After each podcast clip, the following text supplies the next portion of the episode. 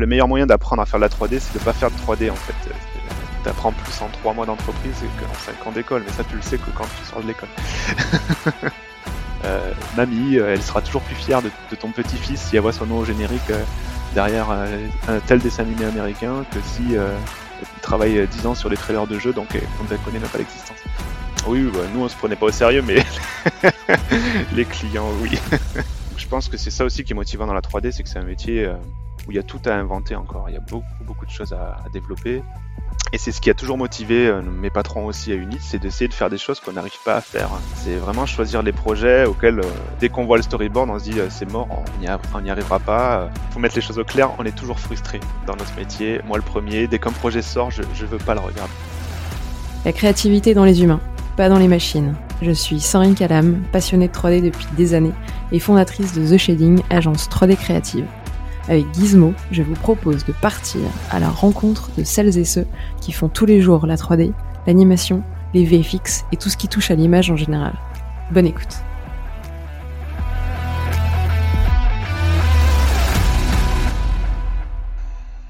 Salut Dorian. Salut. Euh, enchanté, ravi de t'accueillir sur le podcast Gizmo. Euh, on va direct rentrer dans le vif du sujet, demander par te présenter, euh, nous expliquer euh, qui tu es, ce que tu fais, en quoi consiste ton, ton boulot. Ok, ben, je m'appelle Dorian Marchezin, je suis sup environnement et rendu à Unitimage.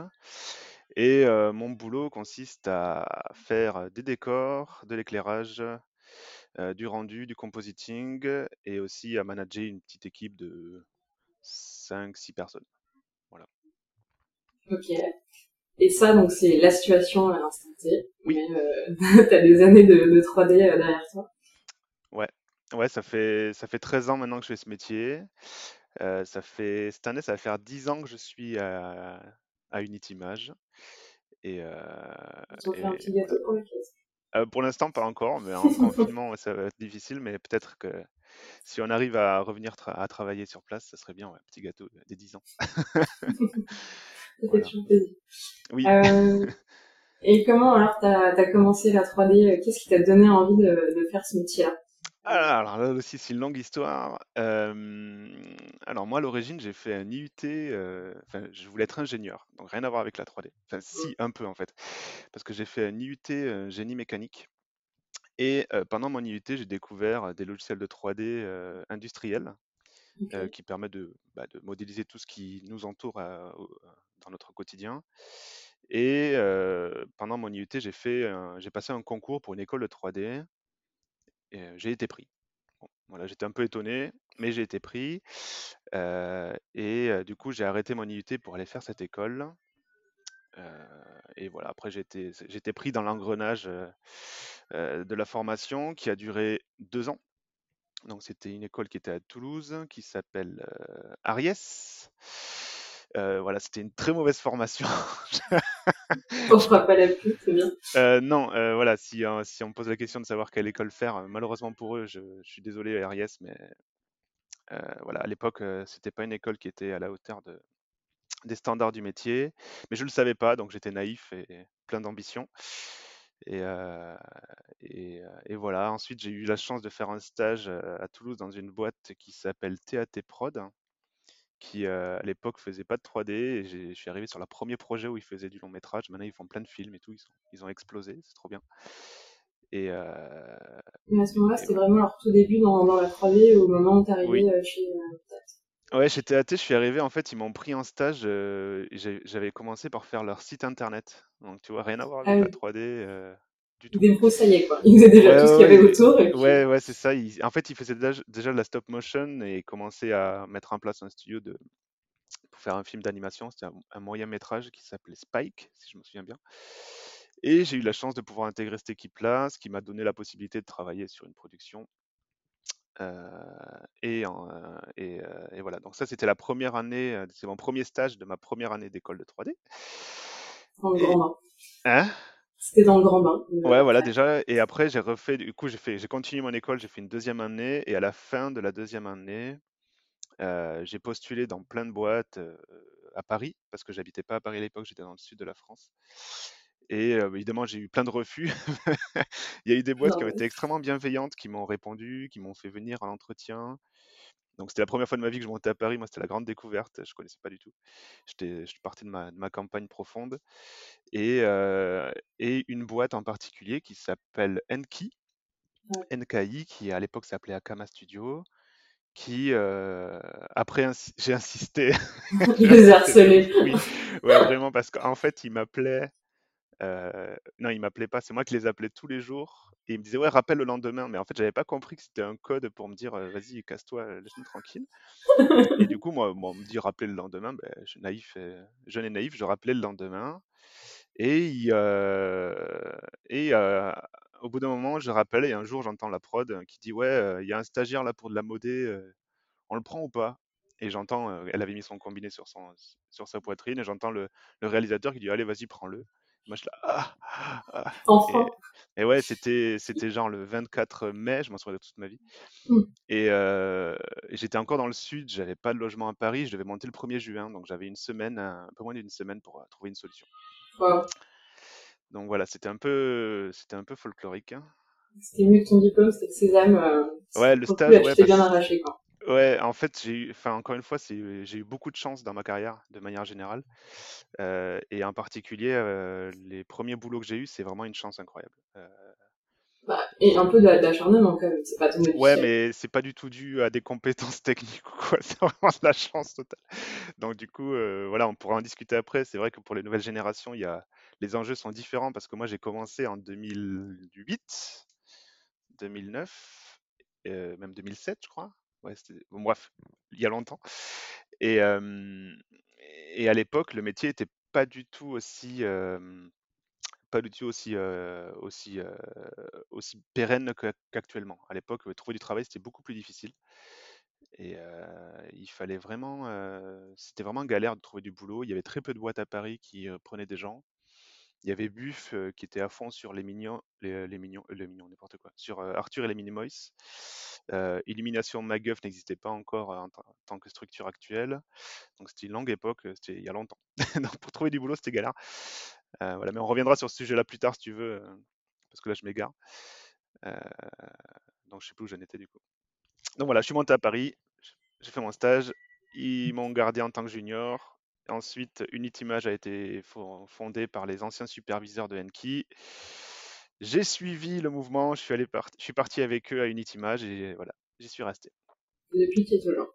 Voilà, donc pas, pas de grande carrière euh, extraordinaire, je suis toujours à Unit euh, depuis, euh, depuis le début quasiment.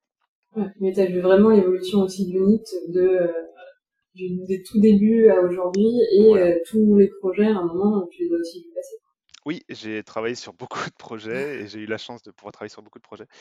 Et euh, voilà, donc ça, ça a débuté doucement, Unit, hein, comme toutes les boîtes, il y a toujours une phase de, où il faut se lancer. Et ils ont eu la chance euh, de pouvoir faire des trailers de jeux, parce que c'était l'objectif de, c'est l'objectif du studio, c'est faire des trailers de jeux, donc des bandes annonces de jeux vidéo.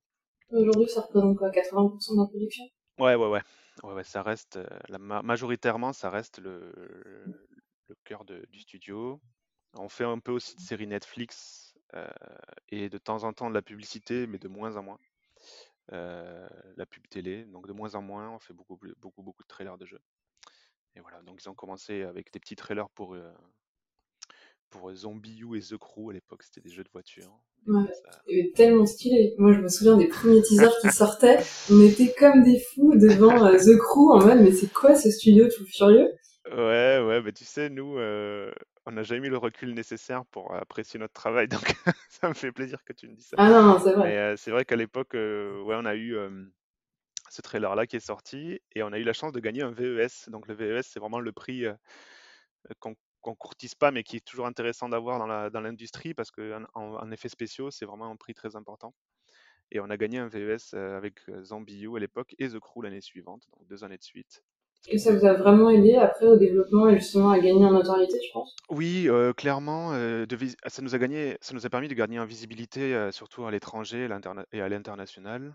Et aussi, après, c'est purement théorique parce qu'il n'y a pas de, il y a pas de chiffres là-dessus. hein, Oui, c'est difficilement quantifiable, mais je pense que oui, ça nous a aidé. Ouais.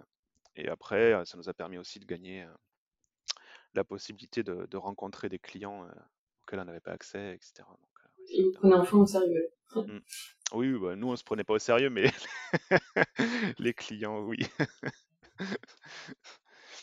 tu, tu expliquerais comment aujourd'hui l'ambiance à Unity Parce que tu as l'air de dire, on était une équipe, on s'est lancé, on se prenait pas au sérieux, euh, un peu tête dans le guidon, parce que vous n'avez pas pris non plus le recul nécessaire sur, sur les projets? Mmh, Alors, l'ambiance aujourd'hui, bah, je vais essayer de répondre dans l'ordre parce que c'est pas. Alors, aujourd'hui, Unity Image, c'est un studio qui, a... qui compte une centaine d'employés. Euh, quand, quand, quand, la boîte a débuté, ils étaient quatre, donc c'est quatre graphistes qui sont partis monter leur studio. Donc du coup, ça a bien, ça a explosé littéralement. Euh, on a déménagé trois fois. Enfin voilà, à chaque fois on triple les volumes des locaux. C'est assez rigolo. et l'ambiance actuelle, ben, de toute façon, avec le Covid et tout ça, j'ai pas besoin de. Je pense qu'on fera l'impasse sur ce sujet-là parce que c'est vrai que du coup, évidemment, ça s'est un peu dégradé au niveau de l'ambiance. C'est difficile de garder contact avec tout le monde parce qu'on utilise des chats locaux, enfin comme tout le monde, pour communiquer avec des chats mais il n'y a pas le, le, facteur humain, il n'y a pas le, y a pas, on voit plus les gens, donc c'est assez, assez difficile. Euh, mais voilà, on essaie au maximum de garder le format familial euh, qu'on a toujours eu, mais bien évidemment qu'en grandissant, malheureusement, euh, il y a des choses qui se perdent, mais et d'autres choses qu'on gagne évidemment. C'est, c'est un vaste communicant, donc voilà, l'ambiance actuelle, elle est peut-être un peu morose, on va dire à cause du Covid, mais je suis persuadé que quand ça sera terminé, on retrouvera une dynamique d'entreprise comme on l'avait avant. En tout cas, j'espère. Ouais, je le souhaite. euh, T'es un peu passé vite tout à l'heure sur euh, qu'est-ce qui t'anime quand tu fais de la 3D Pourquoi t'es là et, hmm. et pourquoi projet après projet t'es toujours aussi motivé et, et, tu veux toujours sortir le projet le plus canon, qu'importe en fait les années qui passent. C'est quoi la flamme derrière tout ça? C'est une très bonne question. je, regarde à l'extérieur, l'air de dire.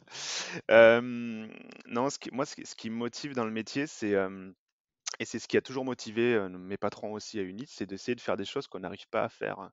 C'est vraiment choisir les projets auxquels, dès qu'on voit le storyboard, on se dit c'est mort, on n'y arrivera pas, on n'aura pas le temps et on n'aura pas les compétences techniques, on n'aura pas les compétences humaines. Et, en fait, on y arrive à chaque fois, à peu près. Donc, c'est ce qui nous motive. Et moi, ce qui me motive, c'est ça aussi, c'est se dépasser. J'ai mis des gros guillemets sur le mot dépasser parce qu'on n'est pas non plus. On, reste, on fait que, que, de la 3D, hein, on n'est pas non plus. Mais c'est vraiment essayer de trouver des solutions pour, pour faire en sorte que les choses soient jolies avec le temps le budget qu'on a parce que c'est toujours des contraintes très fortes. donc ça c'est pour l'aspect professionnel. Après ce qui me motive sur l'aspect personnel, c'est plus l'aspect créatif qu'il y a dans la 3D. c'est c'est assez nouveau en fait comme univers. Moi j'aime beaucoup la 3D, c'est que avec le temps, il y a des choses qui sont inventées tous les, tous, chaque année, il y a un nouveau logiciel qui sort, ou il y a une nouvelle technologie, ou il y a une nouvelle technique. Et ça, c'est super motivant parce que du coup, c'est tout un, tout, une, c'est une espèce d'énorme émulation, la 3D mondiale. Et c'est vrai que nous, on est motivés par des gros studios américains qui nous donnent énormément de, de, de, retours sur, sur, sur, leur travail en faisant des making-of ou des choses comme ça. Et nous, ça nous motive de ouf. On se dit, ah oui, il faut qu'on atteigne ça, il faut qu'on arrive à faire ça techniquement et artistiquement. Donc je pense que c'est ça aussi qui est motivant dans la 3D, c'est que c'est un métier où il y a tout à inventer encore. Il y a beaucoup, beaucoup de choses à, développer. Et, et ça, c'est cool. Je pense que c'est. Je sais pas si, ça répond à la question, mais en tout cas, c'est quelque chose qui, moi, me motive. voilà c'est clairement que le début justement de la 3D quand tu fais des métiers qui euh, ont une durée de vie beaucoup plus longue. On est encore aux prémices ou des arts en fait qui existent depuis des années, qui ont évolué en fait avec les technos et quelque part euh, qui font encore des révolutions même euh, ça fait 200 ans qu'ils existent. Mais ouais, ouais, et ça, c'est vrai que du coup, par exemple, récemment, on a vécu une révolution assez forte dans l'industrie de la 3D, c'est le, avec le film Spider-Man Into the Spider-Verse. Je ne sais pas si je dis bien le titre, je me, mais c'est un film justement où, où, le style visuel a été complètement, complètement déstructuré. Les codes actuels ont été complètement déstructurés sous la tutelle à l'époque d'Alberto Miego, qui est un artiste assez connu dans le monde de la photo, 3D, de l'art. Et du coup, ça a amené une nouvelle vague. D'ailleurs, qu'on voit dans tous les studios maintenant, tout le monde veut faire du, du Spider-Man. et ça a amené une nouvelle vague et cette nouvelle vague-là, elle rafraîchit vachement les, la 3D actuelle et je trouve ça super cool. J'ai beaucoup aimé ce film, il m'a complètement bouleversé, justement parce que le, le, style visuel était complètement novateur. Et, et c'est ça qui est bien, c'est justement, nous à Unit, on se pose souvent des questions de se dire, parce qu'on a pour objectif de faire du réalisme, mais il y a un mur, on est confronté à, un mur assez fort, c'est quand la réalité, c'est pas pour ça que c'est beau, c'est pas pour ça que c'est intéressant à regarder. Et du coup, j'ai l'impression que dans la 3D, on est en train de traverser des époques différentes avec des, nouvelles, des nouveaux styles et de nouvelles formes, entre guillemets, d'art, comme d'autres. Peut-être que la peinture, à certaines époques, a connu aussi ce genre de, transformation, ou même, je sais pas, la photo a connu ce genre de transformation. Nous euh, aussi, on commence un peu à avoir euh, émergé de, nouveaux styles de 3D. Euh, et ça, c'est super cool. Parce que moi, ça me motive de ouf. Je me dis, ouais, il y, a encore plein de trucs à découvrir. Et, sur ces pistes justement créatives et un peu d'innovation pour justement tester un peu des nouveaux styles et imprimer une nouvelle patte, vous êtes assez libre dans la direction? Artistique à, Unit, oui. Après, nous, on fait à peu près l'avantage d'Unit actuellement, c'est que c'est un studio qui a gagné pas mal de notoriété par rapport au, projet sur lequel on travaille. Parce que déjà, on refuse pas mal de projets, donc on, sélectionne aussi des projets qui nous, nous paraissent pertinents et intéressants à faire pour les graphistes et pour le studio. Et souvent, le client nous laisse aussi la, liberté de pouvoir choisir l'aspect visuel et de quelle manière on va traiter les projets. Bon, bien évidemment, si on fait un trailer de jeu, il faut évidemment qu'on se rapproche de la DA du jeu, hein, sinon ça n'a pas de sens. Mais si, des fois il y a des jeux, ça nous est arrivé de travailler en collaboration avec des clients où le jeu n'était pas du tout abouti, il existait quasiment rien, et du coup on, on amenait aussi notre expertise, je mets des guillemets, pour aider justement à développer l'univers du jeu, et ça c'est super cool pour nous. Donc on est assez libre, clairement. Nous, même moi en tant que graphiste, si, si on a des décisions, si on prendre des décisions sur les je sais pas s'il fait jour, s'il fait nuit, s'il fait beau, s'il pleut, s'il y a du soleil ou pas. C'est des choses sur lesquelles nous, on peut décider. C'est assez valorisant. Ouais. ça donne aussi beaucoup plus de variété en fait, dans, ton, dans ton job euh, mmh. et de, de, liberté et de piste pour, euh, bah, t'éclater et aussi te challenger pour te dire cette ambiance, ça fait déjà 20 fois que je la fais. Ouais, ouais, c'est clair. Peut-être aller explorer ailleurs. Et c'est vrai que ça, c'est un truc auquel moi j'ai toujours aimé la 3D pour ça, c'est qu'on refait jamais deux fois la même chose. En 10 ans, 13 ans de carrière, je mets, je mets des guillemets sur le carrière aussi parce que pour moi, j'ai pas cette vision-là de mon métier, mais en 13 ans, j'ai jamais fait deux fois la même chose et ça, c'est plutôt cool. c'est vrai qu'on s'amuse bien en fait. C'est un, une espèce d'énorme bac à sable, la 3D. On fait plein de trucs une semaine, on peut faire un décor photoréaliste de New York. La semaine d'après, ça peut être un bateau qui vole, j'en sais rien. C'est complètement. Et ça, c'est super cool. moi, j'aime beaucoup, j'aime beaucoup la 3D pour ça aussi. Ouais. C'est qu'on peut faire plein de trucs différents. Et dans ces cas-là, dans ces projets justement qui sont super différents, comment tu te nourris autour pour trouver toujours des nouvelles idées? Comment tu ah. bosses ta créativité pour être un puits sans fond dans ce bac à sable et continuer à t'éclater avec euh, des nouveaux outils, des nouvelles idées. Mais justement, moi je suis, un peu, je suis un peu l'irréductible gaulois euh, parce que je, reste attaché à mes outils euh, favoris. donc, en fait, il y a, y a, toute une nouvelle vague de nouveaux, une nouvelle génération de graphistes qui, qui ont fait des écoles incroyables auxquelles j'aurais même pas pu rentrer, j'aurais même pas. Je suis sûr qu'aujourd'hui, je passe les concours d'entrée dans ces écoles-là, je peux même pas rentrer, j'ai même pas le niveau. Et c'est pas, c'est pas la fausse modestie, c'est juste que je sais pas dessiner, euh, je, je fais pas de, de, sculpture, des choses comme ça. Maintenant, les étudiants leur demandent beaucoup de choses. Ils ont une polyvalence énorme dans leur, euh, dans les logiciels qu'ils apprennent et dans, leur, les métiers qu'ils apprennent. Euh, moi, je suis encore, j'utilise vraiment le, minimum de logiciels, je fais le minimum je fais le maximum 3ds Max ou dans, enfin, surtout 3ds Max. J'évite au maximum d'utiliser les nouveaux logiciels. Donc je, voilà, je sais plus où je voulais en venir dans ma, dans ma réflexion. J'ai oublié ta question. non, non, mais de tout autour, qu'est-ce qui te nourrit ah, toi de ton, de ton univers? C'est la BD, euh. Oui, c'est ça, justement. C'est là où je voulais en venir. Euh, moi, je, c'est ce que je dis aussi quand, aux étudiants que je croise. le meilleur moyen d'apprendre à faire de la 3D, c'est de ne pas faire de 3D, en fait. Mmh. C'est un peu contradictoire, mais c'est justement d'observer et, de, et de, de, connaître comment les choses fonctionnent dans la vraie vie. En particulier pour l'enviro, l'environnement qui est ma, spécialité. voilà, si on veut, si on veut, je sais pas, modéliser un bâtiment, je pense que le meilleur moyen, c'est de se balader dans la rue ou même de, de, lire des livres d'archi ou même de regarder des films ou des séries qui parlent d'architecture. de vraiment s'intéresser à la structure des bâtiments, c'est la, meilleure chose à faire pour comprendre comment ensuite en 3D ingérer ces informations-là et pouvoir les retranscrire pour qu'à l'image, ça, soit cohérent et, joli. Donc je pense que le meilleur moyen de, enfin, le meilleur moyen d'apprendre est justement de se, il faut, faut, surtout être curieux en fait de tout.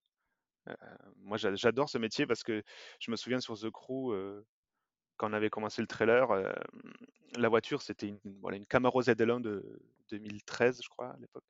Bon, bref, une voiture. Et pour la plupart des gens, c'était une voiture, mais pour nous, non, c'était la Camaro ZL1. On connaissait le modèle, on connaissait quel type de moteur elle avait, pourquoi c'était ce moteur-là, quelle était la transmission, etc. Et c'est ça qui nous a aidé aussi à donner une cohérence au trailer et pas faire juste des pièces mécaniques qui s'assemblent de façon un peu aléatoire. Même si les puristes de mécanique, je pense, verront quelques petites erreurs. Nous, on a essayé de faire en sorte justement de respecter, euh, de respecter aussi ça. Et, c'est pareil pour tous les projets sur lesquels on travaille. Si on fait un trailer, c'est pas arrivé encore, mais si un jour on fait un trailer sur des avions, euh, ben, on va passer trois semaines à devenir des experts sur, un aéronautique. Quoi. Ça va être notre objectif. C'est dingue. Et vraiment, vous fouillez le, sujet à fond pour. Euh, ouais, ouais, mais c'est ça qui est cool. C'est pour ça que j'adore la 3D, c'est que tu apprends, des trucs tous les jours et pas en 3D, justement. Tu apprends des trucs dans la, de la vraie vie. Et, c'est super valorisant parce que, parce que du coup, quand tu mets en pratique après dans la vraie vie les choses, elles te paraissent beaucoup plus claires et limpides. par exemple, si tu passes tes, si tu passes des semaines à modéliser un bâtiment photoréaliste, c'est-à-dire avec une structure réaliste, etc. Mais si un jour tu fais des travaux chez toi, étrangement, tu te retrouves quand même face à une certaine réalité. Et tu as, un micro-apprentissage, évidemment, qui est limité, hein, mais cet apprentissage-là, il est utile dans la vraie vie. Donc en fait, les deux communiquent. C'est pour ça que la 3D, c'est cool. Tu apprends vraiment plein de trucs tout le temps. Ouais, t'es toujours obligé de chercher le, pourquoi derrière et, déconstruire pour à la fin construire avec tes propres mains. Mais, ça, oui, mais ça c'est un conseil que je peux donner aussi aux gens qui font de la 3D et qui modélisent des props ou des assets des objets, prenez une heure avant de commencer à faire votre objet, à observer-le, comprenez comment il a été fabriqué, si c'est du moulage, si c'est de l'usinage. Tous ces facteurs-là, en fait, ils vont s'imprégner, ils vont, ils vont être importants quand on va faire l'objet en 3D. En fait, c'est pas, c'est pas juste du, du chipotage, c'est vraiment important. Et du coup, quand après on commence à travailler, quand on commence à modéliser l'objet, on va aller mille fois plus vite parce qu'on va pas, ça va être de l'instinct en fait, ça va être vraiment instinctif la façon de travailler. Donc voilà, ça, je pense que l'observation, c'est la clé de tout on le dit tout le temps, hein, mais c'est vrai que dans notre métier, en particulier en environnement, c'est vraiment le plus important. Quoi. Donc voilà, il n'y a pas de technique précise en 3D euh, magique ou de truc spécial, c'est juste va te balader dans la rue, marche un peu, observe ça ira plus vite. Et aujourd'hui, alors comment toi, tu arrives encore à progresser? Tu te balades encore plus? C'est 4 heures par jour non, moi je, considère que je progresse plus en 3D depuis longtemps. en fait, c'est un peu délicat. j'ai une vision très, très négative de mon travail et je suis pas du tout, je suis pas du tout à l'aise avec ce que je fais en 3D. voilà, je sais que ça peut, ça peut paraître idiot parce qu'il y a des gens qui trouvent que ce que je fais est bien. Moi, j'ai pas du tout cette vision-là. Et aujourd'hui, aujourd'hui, j'essaie de progresser plus en, sur l'aspect humain, par exemple, de management ou de gestion d'équipe. moi, mon objectif, c'est de trouver des gens qui vont me remplacer. voilà, je suis pas vieux, hein, j'ai que 33 ans, c'est pas mmh. non plus la fin du monde, mais dans un univers de la 3D qui évolue très vite, qui, ça va très vite, hein, 10 ans de carrière, enfin 10 ans à Unit, pardon, et 13 ans, de, 13 ans en tout, c'est beaucoup en fait, c'est énormément de temps. Donc voilà, là aujourd'hui, je travaille plus vraiment J'essaie pas de me perfectionner sur l'aspect technique ou sur l'aspect logiciel ou des choses comme ça. Je laisse ça à la nouvelle génération, justement. Voilà, j'ai changé un peu de, camp à ce niveau-là. du coup, tu les guides plutôt sur la direction artistique et sur leur choix. et après, en fait, c'est eux qui se démerdent avec leurs outils et ils, vont mieux les utiliser que toi et c'est pas le sujet. Absolument. Absolument. Moi, aujourd'hui, les gens qui travaillent avec moi, je préfère leur laisser la main euh, de faire euh, les choses, hein, vraiment faire en sorte que qu'ils fassent les choses et euh, moi je les aiguille avec mon expérience entre guillemets, je les aiguille vers la bonne direction. Mais j'ai plus du tout j'ai plus la force d'apprendre un nouveau soft, par exemple, un nouveau logiciel qui sort. Je vais regarder, je vais regarder, je vais l'ouvrir, je vais tester deux trois trucs, je vais dire ah ouais c'est cool, mais après ça s'arrêtera là. Et je sais qu'il y a d'autres graphistes qui sont pas du tout comme moi. J'ai des collègues et des amis qui ont, le, qui ont plus d'expérience que moi et qui gardent encore la foi et qui continuent à apprendre des nouveaux logiciels, qui se remettent en question en permanence. moi, je pense que je suis passé de l'autre côté. j'ai plus, j'ai plus le, j'ai plus cet objectif-là aujourd'hui. Euh, du coup, comment tu, tu, les aides, eux, à, à monter, à progresser euh, pour justement être en place? Comment tu les conseilles, tu les aiguilles euh... Ouais, je sais que pas Est-ce que tu as changé aussi ta manière en fait de les accompagner avec les années en te rendant compte que euh, Ouais, radicalement, ouais. Radicalement. Euh, déjà, euh, moi j'ai vécu l'évolution du studio, donc j'ai aussi changé ma façon de travailler par rapport au fait qu'on soit plus nombreux, que la, chaîne de travail est, complètement, est, complètement été euh, découpée en, morceaux. Avant, on faisait tout tout seul, entre guillemets, dans notre coin. Maintenant, on segmente pas mal de choses, même si à Unity Image, on essaie quand même de garder le maximum de, le minimum de personnes pour faire le maximum de tâches, on est quand même obligé de segmenter. Donc voilà, j'ai quand même changé ma façon de, manager à ce niveau-là. voilà, sachant que le, rôle de superviseur, je l'ai appris sur le tas. Il n'y a pas de diplôme de superviseur. On le devient un peu par la force des choses. c'est un choix évidemment, mais c'est vrai que ça, s'est un peu imposé dû au fait que j'étais là depuis longtemps et que j'avais l'expérience sur les projets. Donc voilà, j'ai appris, j'ai appris à ce moment-là, justement, essayer de faire en sorte de, motiver les gens en leur donnant des retours, mais non plus ne pas non plus les démotiver parce que si on en fait trop, ça m'est déjà arrivé d'être trop présent sur la personne et ça l'étouffe et du coup elle se dit non mais finalement je fais plus rien, vas-y, prends la souris, fais-le parce que ça m'énerve, tu vois? Donc il faut essayer de trouver un juste milieu et, et là aussi c'est que du cas par cas. Il y a des personnes qui ont besoin d'être épaulées en permanence et il y a d'autres personnes, on les pose derrière un ordi et, tu reviens trois jours plus tard et c'est fini. Donc c'est vraiment une question de personnalité. Avec chaque personne, il faut faire du cas par cas. Là, il a pas de... Je pense que les autres superviseurs diront la même chose. Il n'y a pas de règle précise. Après, voilà, faire, preuve de bienveillance, bien évidemment. Et voilà, ça c'est le plus important. Nous, mmh. à Unit, on essaie vraiment de motiver les gens et de faire en sorte qu'ils puissent s'épanouir. C'est notre objectif, en fait, que les gens puissent vraiment s'épanouir au travail et, et on cherche pas les meilleurs graphistes ou les gens les plus balèzes ou je sais pas quoi. On cherche les gens qui ont justement la capacité de pouvoir comme ça euh, s'épanouir le, s'épanouir le mieux possible, euh, que ce soit techniquement, artistiquement et, humainement aussi. Quoi. Voilà. Ça, c'est vraiment un objectif. Ça, tu es là pour leur donner les clés et leur donner un environnement C'est ça, c'est ça. ça se fait petit à petit, évidemment. Hein, et c'est étape par étape, mais euh, voilà. Donc, ça, c'est, c'est, un travail au quotidien. Et sur la recherche, euh, au tout début, il me semble que vous cherchiez des profils assez généralistes et très mhm. complets. Mhm. Euh, Aujourd'hui, tu parles de segmentation. Euh, mhm. Vous êtes un peu plus spécialisé sur des spécialistes et, euh, et, la part des généralistes est un peu moins importante. Ou on demande toujours aux gens de savoir un petit peu tout faire. Ben, en fait, c'est plus une question de pédagogie scolaire. En fait, aujourd'hui, les écoles actuellement, elles forment plus trop de généralistes parce qu'elles sont un peu adaptées au marché anglo-saxon. Et, du coup, on a souvent des, étudiants qui sont déjà spécialisés alors qu'ils n'ont même pas travaillé. Ce qui est pour moi complètement aberrant hein, en tant que, professionnel. Pour moi, il n'y a pas de sens. Tu te spécialises au fur et à mesure de ta carrière. Mais bon. Donc, du coup, on se retrouve avec des personnes qui, justement, ont appris un logiciel, une technique et ils sont, ils sont formatés là-dedans. Euh, c'est pas une mauvaise chose, hein, ça marche très bien parce que nous, ça nous aide aussi des fois on met des gens à des tâches précises et ça nous arrange. Mais nous, globalement, on cherche aussi des profils généralistes et on cherche aussi des gens qui ont la capacité de devenir entre guillemets généralistes avec le temps. Parce qu'encore une fois, c'est pas, on n'est pas spécialisé quand on sort d'école.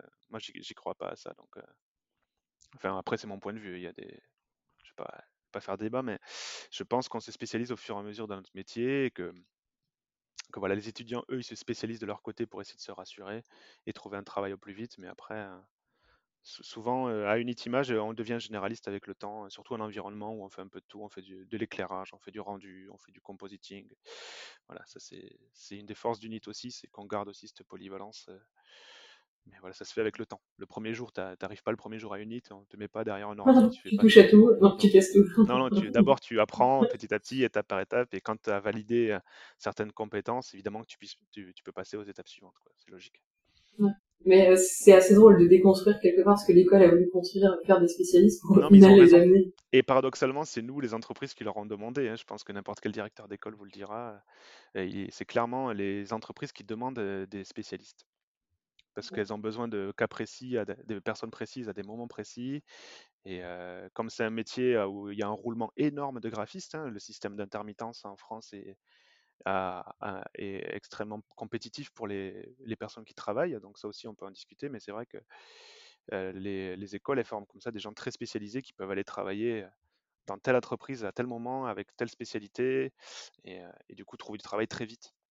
Voilà, je pense que le, mot généraliste, ça fait un peu peur quand on sort d'école parce qu'on se dit mince, il y a des boîtes, elles vont pas savoir où me mettre, donc je vais pas trouver de travail. Donc voilà, je pense que ça rassure les, les écoles et ça rassure les étudiants d'avoir une spécialité précise.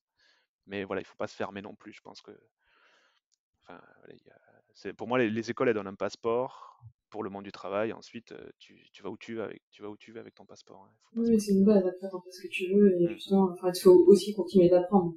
Oh bah, heureusement, tu apprends plus en trois mois d'entreprise qu'en cinq ans d'école, mais ça tu le sais que quand tu sors de l'école.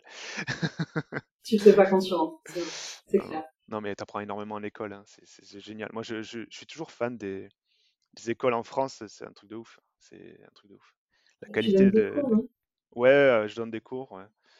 Et euh, je, suis souvent aussi présent dans les jurys d'école et je suis toujours, euh, je suis toujours estomaqué de voir le travail qu'ils font que ce soit sur l'aspect pédagogique, même sur l'aspect technique. C'est dingue. Moi, si j'avais pu avoir. Il y a plein d'écoles, je leur dis, si j'avais eu la chance de pouvoir venir dans votre école, si j'aurais trop aimé, mais voilà, voilà ça s'est fait, autrement, c'est une autre époque. Une autre époque.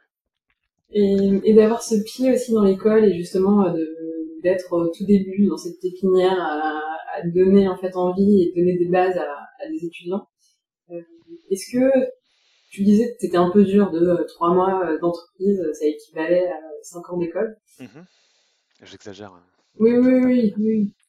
Mais euh, est-ce que justement, en tant que prof, t'évertues pas essayer de casser ça et que justement un exo, euh, t'essaies d'apprendre énormément de choses Si, si, bien sûr. moi, je, bah, sans les étudiants qui m'ont eu en cours me connaissent maintenant. Moi, j'essaie un peu justement de casser un peu les codes de, la, en fait, l'aspect théorique, j'essaie de le mettre de côté, justement pour essayer de trouver des solutions pratiques avec des, avec des, avec des logiciels simples. Et souvent, comme je disais tout à l'heure, les étudiants, ils, ont une technicité très forte, ils apprennent énormément de logiciels. Et du coup, moi, je leur montre une méthodologie où, avec peu de logiciels et peu de choses, on peut réussir à faire des images qui tiennent la route. Donc ça, c'est un, exercice auquel moi, je m'amuse beaucoup, justement, de les, d'un peu déstructurer ce qu'ils ont appris. Après, loin de là, je ne remets pas du tout en question la formation qu'ils ont parce que dans une école, il y a deux choses. Déjà, tu apprends le métier de la 3D et en plus, tu fais un film de fin d'études. C'est surtout ça, en fait, leur objectif, le, Graal de leur cinquième année ou quatrième année suivant les écoles, même si maintenant la plupart c'est cinq, c'est de réussir à finir un film de fin d'études de qualité, un film de fin d'études qui sera diffusé dans des festivals, qui gagnera des prix ou pas, hein, mais qui sera comme ça, qui existera en tant qu'objet et qui sera, qui sera visible par tous. Donc il y a surtout ça. L'école pour moi sert aussi à ça, à créer un film de fin d'études. Après, sur l'aspect l'apprentissage, encore une fois, quand je dis qu'on apprend plus vite en entreprise, c'est tout simplement que dans une entreprise, tu vas apprendre le pipeline de l'entreprise, tu vas avoir une productivité qui est destiné à l'entreprise dans laquelle tu travailles. Donc voilà, c'est pour ça que j'exagère en disant 5 ans pour 3 mois, hein, attention. Mais c'est vrai que ça crée comme ça, quand tu arrives dans une boîte, tu prends plein d'informations, tu fais Ah oui, mais pourquoi on me l'a pas dit plus tôt? Pourquoi? Et les étudiants, ils sont toujours un peu perdus comme ça. Et en fait, c'est normal, c'est comme ça partout. Et puis quelque part, là, dans le, cas pratique où tu essayes un peu de déconstruire ce qu'ils ont appris, c'est en, situation d'entreprise, si tu as une semaine pour faire le job, à toi, à toi de trouver des raccourcis et en école, quand t'as laissé deux mois pour le faire, euh, t'es pas, pas allé aussi rapidement et parce qu'on n'était pas dedans. c'est normal en fait, parce que en fait, c'est ça le paradoxe de notre métier, c'est que le temps est, est une variable complètement. Euh, c'est un accordéon, quoi. Vraiment, il y a. Si, c'est d'ailleurs n'importe qui te le dira, si tu, si tu as un temps infini pour faire un projet en 3D, tu le finiras jamais. C'est mathématique, tu n'y arrives pas. Il y a un blocage. voilà, c'est comme si on te dit vas-y, cours un marathon, mais je te dis pas où l'arriver. Hein. Tu, tu t'arrêtes quand tu es fatigué, du coup tu vas nulle part. En fait, au bout de 5 km, tu t'arrêtes. Même pas. Donc euh, c'est pour ça qu'il faut avoir un objectif et le temps, la deadline est un objectif très fort, euh, très important en entreprise et en école aussi. Et souvent en école, ils ont un peu du mal, et c'est normal hein, parce qu'ils apprennent, hein, c'est le but. Donc ils ont du mal à comprendre la deadline, de comprendre euh, quels sont les enjeux pour arriver, quelles sont les étapes pour arriver le jour J et avoir terminé en temps et en heure. Ça, ça, se fait qu'avavec le temps et l'expérience. Et pas charité de nuit précédente pour, ouais, voilà. C'est ça, parce que souvent, et je et je remets pas en question le, le fonctionnement des écoles, parce que pour le coup, c'est normal. C'est un bon exercice pour les étudiants de se rater sur le timing en fait. je pense qu'un exercice raté en école, euh, c'est un très bon exercice parce que justement c'est là où tu apprends et tu dis ah merde ah ouais en fait euh, je pensais que j'avais deux semaines et que c'était large et pas du tout euh, je suis en galère. pour faire tel truc je pensais que ça allait me prendre une heure en fait au bout de dix heures je suis toujours. Et ça d'ailleurs c'est un exercice que je fais aussi que c'est de demander aux étudiants d'estimer un temps et ils sont souvent ils se trompent ils me disent ouais t'inquiète dans une heure j'ai fini. Et souvent, c'est des fausses promesses parce que dans une heure, euh, oui, mais mon ordi a craché, c'est pas ma faute, le serveur, machin. Je fais, bah ouais, mais moi, tu me dis que dans une heure, c'est fini. Euh, donc, euh, tout, il faut que tu prennes en compte toutes ces variables. Et là, ils font, ah oui, c'est vrai. Donc, voilà. Les fameuses heures des graphistes 3D, mmh. justement, tu multiplies toujours par deux. ah oui, oui, même, oui, moi maintenant, je parle au conditionnel tout le temps. Hein, c'est un truc de ouf. Genre, ce sera peut-être fini. Ouais. Donc, j'évite complètement de me projeter sur des heures précises parce qu'à chaque fois, tu as toujours des as toujours des histoires. Donc, mais ouais. Donc voilà, je sais plus, sais plus où je voulais en venir. J'étais parti là, mais. non, c'est sur l'apprentissage. Ouais, donc voilà, les notions du temps, apprendre, voilà, gérer son temps, gérer son énergie aussi. Ça aussi, je vais me faire taper, mais moi je fais pas d'heures sup. je fais, je travaille pas le week-end, je travaille pas le soir je fais pas je, je, quand je suis pas en, quand je suis pas en train de bosser ben, je fais autre chose. J'ai des mmh. activités qui n'ont rien à voir avec la 3D et ça je pense que c'est important aussi de remettre ça en lumière parce qu'il y a beaucoup d'étudiants qui considèrent que s'ils travaillent pas jour et nuit 24 heures sur 24 s'ils s'entraînent pas pendant des semaines ils seront ils seront jamais au niveau et voilà moi je suis, suis pas du tout ferveur de cette philosophie là tu fais autre chose en fait et tu t'enrichis autrement à côté et puis tu du recul aussi sur ce que tu as fait. Voilà, il y a une, une, une vieille phrase qu'on dit souvent, c'est voilà, un, esprit reposé est toujours plus efficace que quelqu'un qui est épuisé et fatigué d'avoir passé une, nuit blanche à essayer de, de résoudre un problème insolvable. Donc voilà, je je dis pas qu'il qu'il faut pas faire de nuit blanche, ça m'est déjà arrivé dans ma carrière, une fois. Mais, mais il faut éviter au maximum parce que c'est pas la solution. C'est pas la solution du tout. Et donc sur un projet, par exemple, qui paraît impossible chez Unix, et a priori ça a l'air d'être assez souvent, euh, comment vous y prenez pour le faire rentrer dans un délai qui paraît impossible sans justement euh, charreter euh, L'organisation. Là, pour le coup, et l'expérience aussi des graphistes et des autres superviseurs avec qui je travaille, de mes patrons aussi, et la prod aussi, parce qu'on est encadré aussi par une structure de production assez forte. c'est des personnes qui sont extrêmement compétentes dans l'organisation et dans le, le management du temps. En fait, il y a une chose qui est importante, c'est que à l'époque, pour faire un, décor, il me fallait, euh, il me fallait une semaine ou deux. Maintenant, en une journée, on peut le faire en fait, parce qu'on a appris justement à, optimiser notre temps et notre énergie pour mettre, euh, pour mettre les clics entre guillemets au bon endroit et vraiment être euh, très efficace dans nos tâches. voilà, ça, ça, ça c'est vraiment une question d'expérience aussi. C'est qu'aujourd'hui, on a, on a, on sait avant, avant qu'un projet commence, même si la deadline est impossible, on sait qu'on le finira à temps. Parce qu'on arrive à anticiper pas mal d'étapes de production et de se dire, bon, si on finit ça à tel moment et qu'ensuite on commence ça en même temps, et etc., etc., ça va pouvoir bien se goupiller. Donc voilà, c'est pas qu'une question de chance. C'est jamais une question de chance à ce niveau-là. C'est vraiment une question d'expérience. et, ça, c'est vrai que des fois, c'est flippant, même pour nous. Hein. Moi, mes, mes, collègues me le diront, le diront, mais à chaque fois, je, je dis, on n'y arrivera jamais, c'est impossible. Là, il nous reste deux semaines. Euh, nous, euh, si on n'a pas ça livré maintenant, on n'y arrive pas.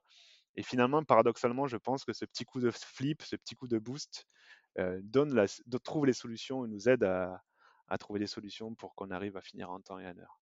Ces alarmes intermédiaires que tu mets en disant attention les gars, là il faut absolument que ça sorte, sinon en fait on est, on est en retard sur le planning, mais parce qu'il y a aussi un planning, ça t'aide à avoir ouais. Euh, ouais, ouais, c'est ça, c'est clair que nous, en tant que superviseur, surtout au département dans lequel je suis, où je suis à la fin de chaîne, donc je reçois tout, toutes les animations, tout ça. Donc nous, on est un peu le, département accordéon. C'est-à-dire que si, euh, si tous les départements avant sont en retard, euh, nous, il faut qu'on compense au maximum et qu'on arrive à rendre en temps et en heure avec le temps qui nous reste. D'où d'où notre expérience qu'on a sur le fait de pouvoir justement travailler très rapidement et de pouvoir être très efficace rapidement et d'anticiper beaucoup de choses. Donc ouais, ça c'est c'est une force qu'on a unite. Bon, c'est épuisant, hein, je sais pas. Des fois c'est, mais il faut il faut justement qu'on soit là pour cravacher et qu'on dise aux autres départements, allez-y, dépêchez-vous, s'il vous plaît. Mais voilà, ça fait partie du rôle du superviseur. Mais aussi quand tu cravaches ta semaine et, la journée, tu sais que le soir, hein, si tu coupes et, c'est dans un temps imparti, une journée de travail qui est certes très dense et animée, mais ouais, ça c'est il y a une fin le soir. Après, y a, ça c'est dans la théorie. Après, dans la pratique, moi, je rêve de 3D, je dors 3D. Donc, quand je suis en fin de projet, que j'ai beaucoup de choses à faire, euh, souvent, le, je me réveille le matin euh, tôt et je pense à tout ce que je vais faire dans la journée. Ça me permet d'anticiper euh, les différentes tâches que j'aurai à accomplir. Mais oui, donc on ne fait pas d'heures sup, mais c'est pas pour ça que le, notre esprit n'est pas encombré par le travail qu'on fait. Donc voilà, ça, ça fait partie aussi du, des risques des risques du métier, on va dire. Et ça, tu détaillais que justement en termes de production, vous avez énormément gagné euh, dans, dans, les délais pour réussir à sortir des trucs euh, comme des décors en, une journée, ce qui paraît mmh. assez incroyable. Est-ce qu'il n'y a pas une frustration derrière de dire j'ai plus une semaine comme il y a quelques années pour... Euh, Alors, là, il faut, faut, faut, mettre les choses au clair. On est toujours frustré dans notre métier. Moi, le premier, dès qu'un projet sort, je ne veux pas le regarder. Je, j'ai passé trop de temps dessus. Ouais, ouais, je le déteste en fait. Eh, c'est vraiment un accouchement. Quoi. non, je peux pas dire ça parce que ça, le, la comparaison est idiote, mais c'est vraiment comme. J'essaie de faire une analogie un peu plus logique, mais c'est vraiment comme. voilà, en, fait, on finit pas un projet 3D, on l'abandonne et là, pour le coup, quand on abandonne son projet, c'est dur. On se dit, bon, mais j'aurais aimé pousser ça, mais j'ai pas le temps. J'aurais aimé aller plus loin dans cette direction-là, mais je peux pas. Et c'est vrai que du coup, souvent, on se retrouve souvent très frustré. Moi, le premier, hein, il, me faut, il me faut à peu près six mois avant de pouvoir regarder le projet sur lequel j'ai travaillé et me dire, ah oui, peut-être que c'est pas mal. Mais tant que c'est pas sorti, tant que, tant que j'ai pas eu de retour, ah non, c'est l'horreur. Là, c'est le cauchemar il faut pas me parler pendant ces périodes-là. c'est le moment où non, il n'y a rien qui va parce qu'on n'a rien fait comme on voulait. Alors qu'au final, on montre ça aux gens, ils sont là, ah mais c'est trop bien et tout. Mais non, mais t'es fou, regarde, c'est tout buggé, tu vois pas là, c'est pas beau, tu vois pas le petit pixel derrière là, c'est pas bon. Et voilà, donc ça fait partie aussi du métier. Mais on est toujours frustré. Moi, le premier, je suis toujours frustré de ne pas avoir le temps que je veux pour faire les choses. Mais voilà. C'est partie des règles du jeu euh, qu'on accepte en étant euh, une. Ben oui, parce qu'au final, les meilleurs projets sur lesquels j'ai travaillé, c'est les projets où j'ai le moins de temps. Donc, tu vois, c'est vraiment un paradoxe de ouf. Parce que je pense que si j'avais plus de temps, j'aurais peut-être, je me serais peut-être dispersé ou peut-être que je serais parti dans des directions qui n'étaient pas les bonnes. Parce qu'il y a aussi ce syndrome-là qui est assez présent dans la 3D. Et d'ailleurs, les, les, les, plus, les étudiants s'en rendent compte assez souvent, c'est qu'ils passent trop de temps sur un objet ou sur un décor. Et du coup, ils vont trop loin. C'est-à-dire qu'ils font ils sont pas arrêtés au bon moment et du coup ils sont leur truc est trop elle est trop loin. Euh, il faut, abouti pour ce que tu veux en faire. Déjà déjà trop abouti ou alors trop poussé, trop détaillé ou trop euh, Trop, trop, le fouillis parce que souvent euh, quand on rajoute des choses, c'est un peu comme la cuisine en fait. je, moi je, je, fais énormément d'analogies avec la cuisine parce que j'adore ça. Et, du coup, la 3D, c'est exactement pareil. Quand on fait un décor, on a nos ingrédients qui sont là. Après, on les assemble, on les fait cuire au bon moment, on les arrête à la bonne cuisson, etc. c'est comme la cuisine. Si on met tous les ingrédients qu'on a, si on prend tous nos épices et qu'on met tout parce qu'on se dit, bah, ben, j'ai eu le temps de le faire, donc j'ai rajouté plein de trucs. Regardez, regardez, il y en a plein. J'ai bien rempli. Et en fait, c'est immangeable. La 3D, c'est pareil. Il faut savoir. là aussi, c'est un long débat, mais il faut savoir jouer avec le vide. Il faut savoir jouer avec le avec les, formes simples. Il faut pas essayer de surdétailler, il faut pas essayer de partir trop loin en fait, dans, surtout un environnement. c'est ce que j'essaie de faire moi quand je fais des images en 3D, c'est de faire des choses simples. Et simple et efficace, ça peut être très joli et justement malgré tout procurer une émotion qui. Oui, ouais, c'est ça. ouais, voilà. si je dois résumer mon boulot, moi je, je pense que ça serait ça. c'est faire simple en fait, faire simple, vraiment pas se prendre la tête à et essayer de travailler surtout voilà, les silhouettes des objets, travailler la composition d'images, l'éclairage, des choses faciles en fait, plus que partir dans l'aspect technique où on va essayer de trouver une texture incroyable qui donne tel reflet de tel effet. Tout ça, ça. Moi, ça c'est au service d'un propos et d'une atmosphère, au final, ça sert à rien. Non, ouais, c'est pas que ça sert à rien, c'est que c'est mmh, la, quantité d'énergie que, que, tu vas dépenser pour avoir un résultat qui sera peut-être mieux, mais peut-être pas en fait, tu vois? Et moi, je, dans ma façon de travailler aujourd'hui, je ne fais rien qui sert à rien. Ça peut paraître idiot, mais je recommence jamais ce que je fais. et parce que parce que parce que j'aime pas revenir en arrière, et parce que pour moi c'est une perte de temps sèche. Et du coup, quand je fais un décor, c'est on trace tout droit, on avance, on réfléchit pas, on avance, on avance, et on fait les choses simplement. Et ensuite, si on a le temps, on les développera. Mais voilà, le but du jeu, c'est d'avoir quelque chose de simple, mais qui fonctionne dès le début en fait. Et que si on a le temps en plus, on rajoutera les détails qu'il faut. Si on a besoin. Voilà, et souvent, quand on se piège dans un, dans un pipeline, quand on débute un peu, on va passer des semaines à faire un props ou un objet qu'on verra peut-être pas. Et du coup, on, se frustre parce que notre énergie, notre énergie on ne l'a pas mis au service de l'image, on l'a mis au service de l'objet. Et ça, c'est un piège, c'est un piège énorme qu'on a quand, quand, on débute en 3D. C'est on fait des images, on fait une bouillie de pixels, c'est juste de la 2D, d'accord On fait le but du jeu, c'est de faire une image. Donc euh, voilà, il faut pas, faut pas faire des objets, il faut faire des images. c'est une phrase que je dis souvent aussi. Est-ce que malgré tout, il y a des projets ou après six mois, les voyant après, euh, t'es quand même euh, content de ce que vous avez sorti? Oui, ouais, vraiment, vraiment. Euh, je suis, il y a des projets. En fait, c'est marrant parce que je suis plus admiratif sur les projets sur lesquels j'ai pas trop travaillé ou sur lesquels j'étais, j'ai pas travaillé du tout. Que euh, ouais, ouais, ouais, ouais. Et je pense que sur sur mes propres travaux, je, je crois que j'ai rarement été satisfait. Ça m'est arrivé des fois d'être content de, mais toujours avec un peu d'aigreur et un peu de, voilà. Mais, je pense, mais ouais, ouais, il y a, y a, des projets où, comme euh, à Unity Image, des projets pour Beyond Good and Evil, euh, c'est des trailers que j'adore. Euh, voilà, j'ai travaillé dessus, hein, mais c'est vraiment des trailers que j'adore. Parce que je, trouve que la DA est super cool. L'approche qu'on a eue avec Ubi était super là-dessus. Donc, voilà. Mais il y a d'autres trailers que j'aime beaucoup. Hein, c'est vrai que ceux-là, c'est mes préférés. Et au contraire des projets où vraiment jusqu'à la dernière semaine, tu pensais pas qu'ils allaient sortir. Que vraiment, ça t'a pris du temps et, du fil à retordre pour. Euh, euh, tous. En fait, ce qui, est génial, ce qui est génial, c'est que j'ai une mémoire qui est, très sélective. Et souvent, quand un projet est terminé, il y a une espèce de, nettoyage du cerveau qui fait que ça s'est mal passé? Ah non, pas du tout. On est tous super contents en fait que ce soit fini. Et en fait, on a oublié toutes les galères qu'on a eues. Et, euh, et ça, arrive, souvent. Là, justement, récemment, on a fini un trailer hein, pour Legend, Legend of Runeterra. Les fins de semaine, c'était l'enfer. On a travaillé comme des oufs. C'était vraiment l'enfer. Et je pense que dans six mois, j'aurais complètement oublié. je, pense qu'on sera reparti dans un nouveau projet et que j'aurais complètement oublié le rush que c'était. Ça permet d'être toujours assez frais au final. Ouais, ouais, mais je, je, pense que c'est, j'ai une jauge sur le côté invisible. Je pense que ça l'use un peu à chaque fois, mais euh, mais elle se remplit petit à petit. Je sais pas comment, mais voilà. Donc cette énergie-là, elle est toujours là. Donc euh, j'en profite tant qu'il m'en reste. mais c'est vrai qu'à chaque chaque fin de projet, c'est toujours un marathon, toujours le marathon.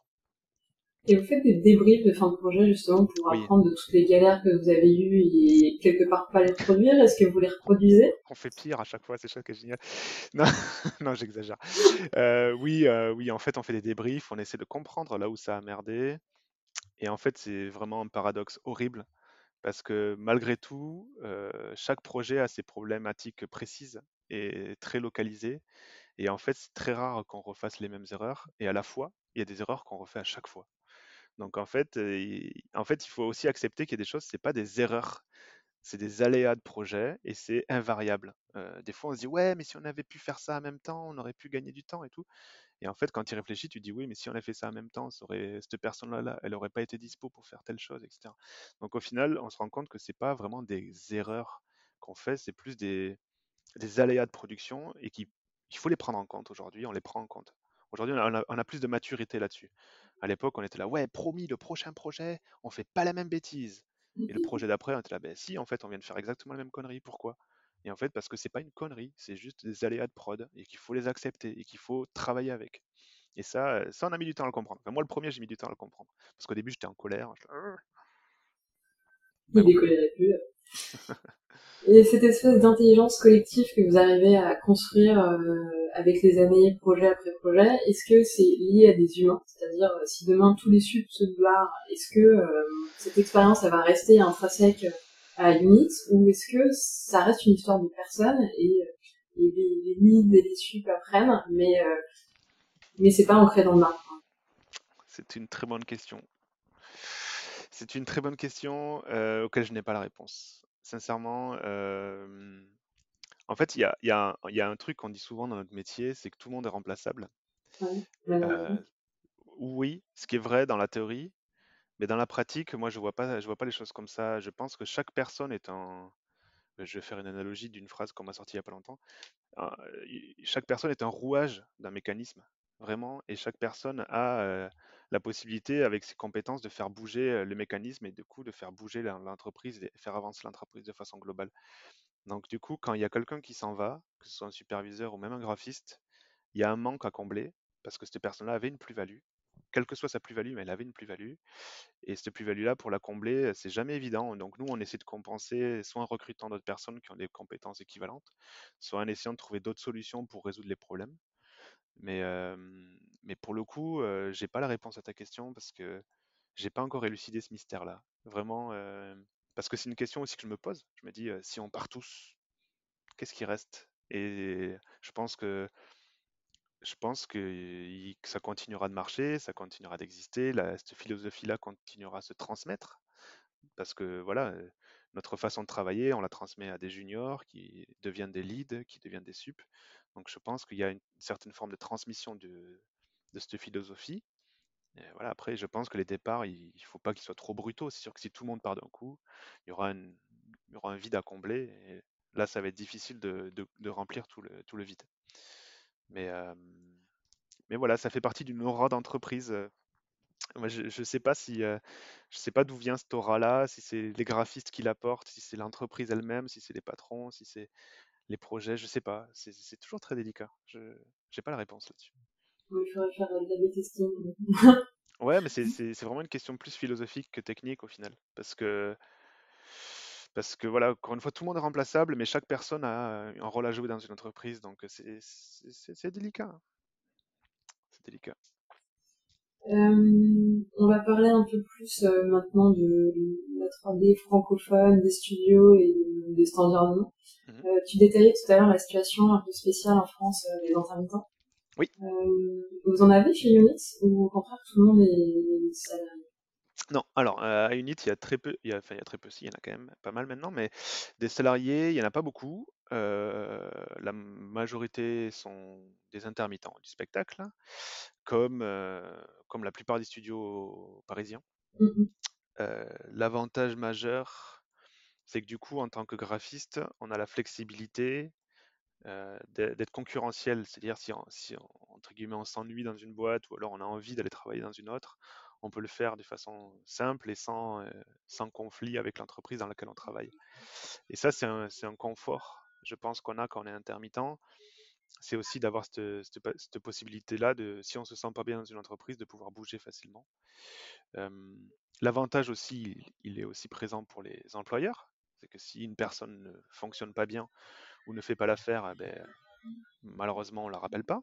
Donc, ou, ou, alors on lui dit gentiment que que ça va pas le faire et qu'il va falloir. Euh, voilà. Bien évidemment, avant on essaye, c'est rare que ça arrive à une unité, c'est très rare, mais souvent on essaye de replacer la personne peut-être dans la bonne direction, peut-être qu'on l'a pas mis au bon poste, comme ça. Mais globalement, c'est assez rare que ça arrive, mais euh, souvent euh, les personnes, si elles sentent pas bien, elles s'en vont. Et s'il y a moins de projets aussi, c'est un avantage pour l'entreprise. Voilà. Et ça, aussi, ça c'est un facteur que j'ai oublié parce qu'à Unit, on a des projets tout le temps. Mais théoriquement, à l'époque, au début, oui, c'était ça. S'il n'y avait pas de projet, ben, le studio se mettait en, en, attente, vraiment, où il y avait deux, trois personnes qui travaillaient en attendant de retrouver des projets, là, de réembaucher le maximum de personnes. Donc ça, c'est une flexibilité qu'ont les studios qui fonctionne très bien. Euh, moi, j'ai aucune, euh, aucun besoin particulier de remettre en question ce système parce que je le trouve à la fois bénéfique pour l'employeur et à la fois bénéfique pour le graphiste euh, parce que lui, il garde aussi une certaine liberté, une certaine, un aspect concurrentiel dans son métier. par exemple, il peut plus facilement négocier son salaire si s'il se fait démarcher par une autre entreprise concurrente, etc. Donc, tout le monde y gagne, vraiment. Je pense que c'est un, un, système assez intéressant à partir du moment où il y a du boulot pour tout le monde, évidemment. Là, on est dans une phase fast. Euh, bah, depuis le Covid, encore pire ou encore mieux, je ne sais pas, mais comme évidemment Netflix, tous les médias, euh, les médias culturels euh, ont explosé, en particulier le jeu vidéo et les séries. Donc il y aura du travail. Ça, vous l'avez senti? Ouais, ouais, là c'est hallucinant. Le, nombre de demandes de projets, ça a explosé, ouais. ouais. Ben ouais, parce qu'en fait, déjà les tournages sont plus compliqués à mettre en place. Les gens peut-être se tournent plus vers des séries animées ou les produits. Je sais pas, je suis pas du tout producteur, donc je sais pas comment ils gèrent leur business, mais en tout cas, je pense que Netflix, ça attire énormément la convoitise de beaucoup de, de productions qui avant étaient tournées vers le cinéma traditionnel, à mon avis, et qui aujourd'hui se disent bon, mais on va regarder ce qui se passe dans la série parce qu'il y a, y, y a un business et nous en, infographie, on a beaucoup de choses à faire là-dessus. Dans ces cas-là, quand tu parles de qui un peu. Non, j'ai un petit de poubelle dans la main, donc je pense qu'on va Ouais, c'est pas... il va passer. euh, les demandes qui explosent, euh, vous êtes plutôt du genre à tout accepter. Ou au contraire, vous faites la sélection par rapport à ce qui vous éclate le plus et par rapport à ce qui rentre avec les équipes et le temps que vous avez à dispo. Non, euh, ça c'est euh, ça c'est voilà, ça c'est une certaine maturité qu'a nos, nos employeurs, les quatre patrons, c'est qu'ils choisiront la quantité, la, voilà, la métaphore, ils, choisiront la qualité euh, plus que la quantité, euh, toujours. Ça, il n'y a, y a jamais eu de doute là-dessus. Et du coup, ils refusent, et c'est tout à leur honneur, parce que clairement, ils pourraient vraiment accepter plus de projets, ils refusent énormément de projets pour justement essayer de nous de faire en sorte que nous, on soit pas sous l'eau et qu'on puisse faire les projets dans les meilleures conditions possibles. Euh, voilà, l'objectif du NIT, c'est pas de, faire 50 projets en même temps, parce qu'on pourrait, clairement, hein, on pourrait, on a la taille, on a les locaux, on a ce qu'il faut, mais c'est pas du tout l'objectif du studio. voilà, il faut pas se précipiter non plus, parce que sinon après, je pense que nous, les graphistes, on serait vite submergés de travail et complètement épuisés. Donc voilà, là c'est clair, gros, gros remerciement à nos boss qui nous protègent là-dessus en faisant en sorte justement qu'on puisse avoir des projets de qualité et qu'on choisit aussi. Ouais. Ça, c'est super. ils font les bons choix et, ça vous aide aussi à rester motivé avec des projets euh, quali et pas un projet sur deux où euh, vous demandez mais pourquoi on le fait. C'est ça. Il n'y a pas de projet poubelle à Unit. Euh, je sais qu'il y a des boîtes qui fonctionnent comme ça où ils font. c'est leur choix, hein, je les comprends aussi, ils ont d'autres problématiques peut-être financières, mais où ils font 50 projets par mois et sur les 50 projets, il y en a 3 qui sont bien. Euh, nous, à Unit, c'est l'inverse. On fait euh, peut-être 5 ou 6 projets, euh, allez, 10 par an maxi. et du coup, on essaie vraiment de faire en sorte que ces projets-là soient le, soient le plus qualitatif possible. Hein. et humainement aussi, soient le moins épuisant possible. voilà, ça, je suis content pour ça. Et tu penses que cette philosophie-là vous avez en interne et un peu ce chouchoutage qui est fait pour que justement vous vous éclatiez, il est connu de l'extérieur? Est-ce que vous avez une espèce de carte de visite C'est sûr que euh, la vie est belle chez nous. en fait, ce qui, est drôle, c'est que c'est qu'on fait peur aux gens. Euh, moi, je, le vois souvent quand je fais passer des entretiens à des étudiants, c'est qu'ils osent même pas venir aux entretiens parce qu'ils se disent ouais, mais j'ai pas le niveau. Unit, c'est pas pour moi. Ce qui est archi faux. Vous avez clairement le niveau. C'est juste. Euh, en fait, les gens, ils ont une vision peut-être idéalisée d'Unit. Ils se disent qu'on n'est que des des super graphistes de ouf, de la mort qui tue. En fait, non, on est juste des gens normaux, bien organisés. Il n'y a pas de, il a pas d'ingrédients secrets dans notre façon de travailler. donc, donc non, je, donc ouais, c'est assez rigolo de voir ça, que le, studio il fait plus peur au final. Et c'est vrai qu'en plus au début on était beaucoup de mecs. Et du coup aussi il y avait ce côté-là, studio de garçons, des voitures euh, et des mecs qui, qui, tirent au pistolet, donc ça faisait un peu flipper. Mais je pense que voilà, aujourd'hui, on, essaie d'avoir une image un peu plus euh, ouverte d'esprit. Euh, mais je sais pas, globalement, j'ai pas de retour. Moi, je, je suis dedans, donc j'ai pas de retour. Mais je sais pas quelle est l'image du studio à l'extérieur. Mais je pense que globalement, il y a des gens qui ont peur. Alors, tu sais aussi que tu terrifies les étudiants par un entretien, mais. Malheureusement, non. J'espère pas. Mais c'est vrai que c'est vrai que ça, c'est peut-être un peu rigolo la vision qu'ont les gens du NIT. Ouais. Mais la réalité, elle est plutôt simple. Hein. On fait juste de la 3D. Il n'y a pas de, il n'y a pas de, il y a pas trop de, trop de difficultés. Euh, tu disais tout à l'heure, euh, au tout début, vous étiez un peu une équipe de mecs qui met les voitures, enfin le stéréotype. Ça se euh, féminise un petit peu dans, dans, les locaux et même si on parle pas forcément de parité, oui, alors euh, oui, bien sûr. évidemment, nous, on essaie d'être impartial sur nos recrutements. Notre objectif, c'est pas, de prendre une fille, a besoin de prendre une fille, mais... Ouais, enfin moi, moi en tant que recruteur, pour moi ça n'a aucune importance. Euh, voir si je, si je, si je, j'essaie de vraiment de faire des recrutements à l'aveugle hein, quand je me, quand je me positionne par rapport à, une personne. Euh, aujourd'hui, on a quand même beaucoup de, on a une parité assez forte. Elle n'est pas de 50% malheureusement, parce que la génération, je le vois dans les écoles aussi, la parité est très présente. Mais le temps que cette génération-là finisse ses études et arrive dans nos studios, il, va, il, y a, encore quelques années devant nous. Mais bien sûr que on, a pour objectif d'avoir une parité totale sur tous les aspects là-dessus. Il n'y a pas de. Enfin, il y a. Non, il n'y a, pas de, a pas de problème là-dessus. Sachant qu'on a, des, on a des postes très haut placés qui sont des postes féminins. Donc, en fait, c'est juste que la plupart du temps, euh, les personnes les plus visibles, ça reste des garçons. Euh, à l'extérieur, je veux dire, hein. par exemple, quand je vais au jury, on, est, on faisait un binôme avec notre RH, donc c'était une fille et un garçon. Mais c'est vrai que globalement, on essaie bah, d'avoir le, la parité la plus, la plus neutre possible, en fait. On, essaie de même pas se poser la question, en fait, c'est ça le but. Mmh. Moi, mon objectif, c'est que dans 5 ans, 10 ans, c'est que la question ne soit même plus d'actualité, tu vois, qu'il n'y a pas de. que la discussion n'est plus vieux, quoi. Ça, c'est vraiment notre objectif. Ce qui est plutôt positif, c'est que c'est ça, dans les écoles, tu vois. Euh, oui, oui, complet. Aujourd'hui, il n'y a plus de. À l'époque, enfin, à l'époque. Feu, 10 ans. non, mais c'est vrai que moi, dans ma promo d'école, il n'y avait qu'une fille. Euh, c'était dramatique. Et en plus, euh, c'était un peu le cliché de euh, la fille va faire des trucs artistiques et les garçons vont faire du truc technique, tu vois. Donc, ça, c'était une, hérésie totale. Et aujourd'hui, heureusement, ça s'est complètement balayé. C'est plus du tout d'actualité. Donc, je, suis, très content pour ça. Parce que justement, c'est aussi des métiers qui sont maintenant un peu plus connus. Ouais, et qui font moins peur. Et peut-être aussi, je pense que c'est lié aussi à l'historique du jeu vidéo. Tu sais, qui historiquement, dans les années 80-90, ça date, hein, mais dans mmh. les années 80, c'était vraiment euh, le petit garçon qui joue aux jeux vidéo, tout ça. Donc c'est vraiment là, c'est vraiment des biais de société très forts qui se sont intégrés dans notre métier. Et ce biais-là, euh, il commence heureusement à disparaître.